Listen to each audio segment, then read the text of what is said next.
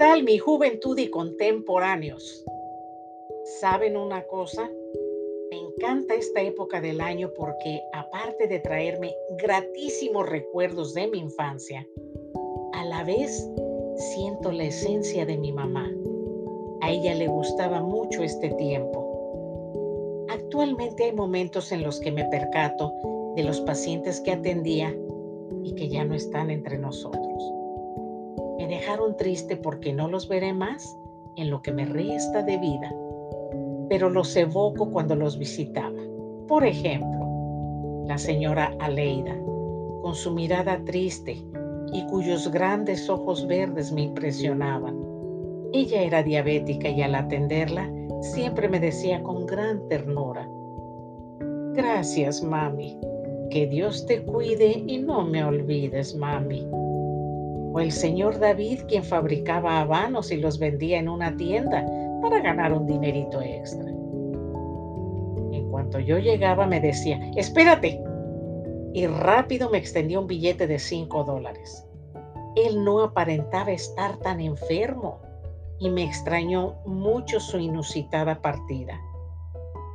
La señora Ayala, siempre sonriente y a pesar de tantas enfermedades, fue sumamente amable conmigo además de recibirme con una linda sonrisa. También la señora Raquel, quien ya tenía años postrada en la cama. Ella pesaba unas 350 o 375 libras. Además era diabética. Un día al despedirme le comenté que la próxima visita sería en mi cumpleaños. Y cuando regresé a los dos meses, me regaló tres pares de aretitos le agradecí infinitamente ese detalle para con mi persona y atesoro esos arcillos. Ella falleció en enero de este año. Otra señora llamada Mercedes era diabética y muy gordita. Tenía varios padecimientos, pero siempre me recibía con gusto y gran afecto. Ella me regalaba dos o tres paquetes de almohadillas o pañalitos o sabanitas que usaba para ponerla sobre su cama porque tenía incontinencia urinaria. Me decía, mira, llévate tres paquetes para que los uses para tus perritas. La dejamos de visitar porque cambió de seguro de salud. Y una amiga de ella, quien es nuestra paciente, me comentó que la señora quien la ayudaba, una mañana abrió la puerta y la encontró tirada boca abajo en el piso estaba muerta. El señor Ramírez siempre me esperaba con un sándwich y una soda. Él murió hospitalizado por complicaciones cardíacas.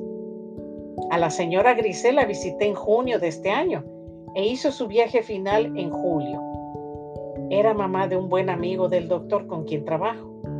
Sin embargo, ella prefería que yo la atendiera. La vencieron el Parkinson y las enfermedades cardiovasculares. La señora Jenny, originaria de Colombia, también un día de mi cumpleaños mandó a su hija que me comprara un obsequio y me regaló una bolsa de piel para dama muy bonita. Ella falleció el 2 de octubre.